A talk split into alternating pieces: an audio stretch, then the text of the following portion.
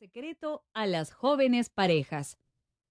Por ello, ganó fama y admiración entre todos los jóvenes del país, a tal punto que el propio emperador lo invitó a palacio para conocerlo. Y de paso, saber por qué gozaba de tanta popularidad. Sin embargo, Valentino mostró su disconformidad con lo dispuesto por él y trató de persuadirlo para que cambiase de actitud. Claudio II, por su parte, aunque llegó a sentirse inicialmente atraído por la causa del párroco, dio mayor importancia a la voz de las altas esferas romanas, quienes lo presionaron para perseguir al sacerdote. Fue entonces que impuso la pena de muerte a todo aquel que se asociara con cristianos. Valentín, no obstante, no hizo caso a las amenazas de muerte y siguió practicando sus creencias, hecho que encrespó más al emperador, quien lo mandó a arrestar. El santo en prisión. El emperador pensó que una vez detenido, ya sus problemas se habían acabado. Pero algo inexplicable sucedió. Asterios, el lugarteniente que tenía que condenar a Valentín, se puso de su lado. Este hombre se burlaba constantemente del párroco y lo trataba mal. Y llegó a retarlo diciéndole que devuelva la vista a una de sus hijas, quien era ciega de nacimiento.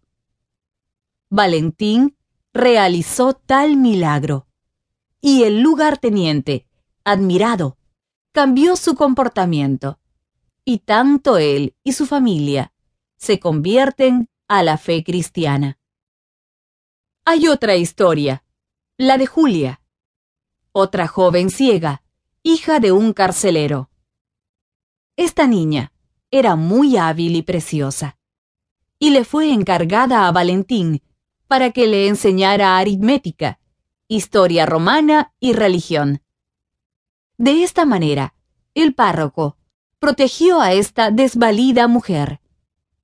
Ella vio el mundo a través de los ojos de Valentín y confió en su sabiduría. Un día, Julia le preguntó si era cierto que Dios escuchaba nuestras oraciones. Y Valentín le contestó que sí. Ella le confesó que cada mañana y cada noche le pedía y rezaba para que pueda ver. Valentín le contestó, Dios siempre hace lo mejor para nosotros si creemos en Él. Y es así que ella, arrodillada y apretando la mano de Valentín, se encomienda a Dios. De pronto, una luz brillante iluminó la celda de la prisión, recobrando Julia su visión en ese mismo instante. Condena a muerte y santificación. El lugarteniente, pese a sí mismo, tuvo que enviar a San Valentín ante el prefecto de Roma.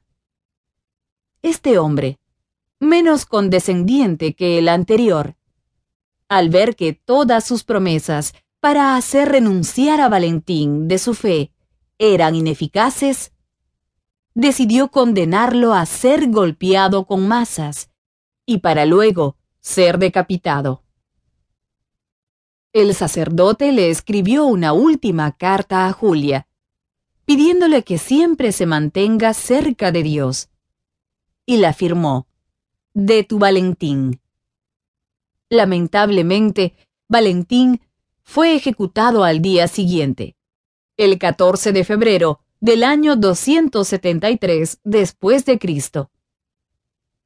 Cuenta la leyenda que Julia plantó un almendro de flores rosadas junto a su tumba. Hoy en día, ese árbol es símbolo de amor y amistad. Y es así que cada 14 de febrero se celebra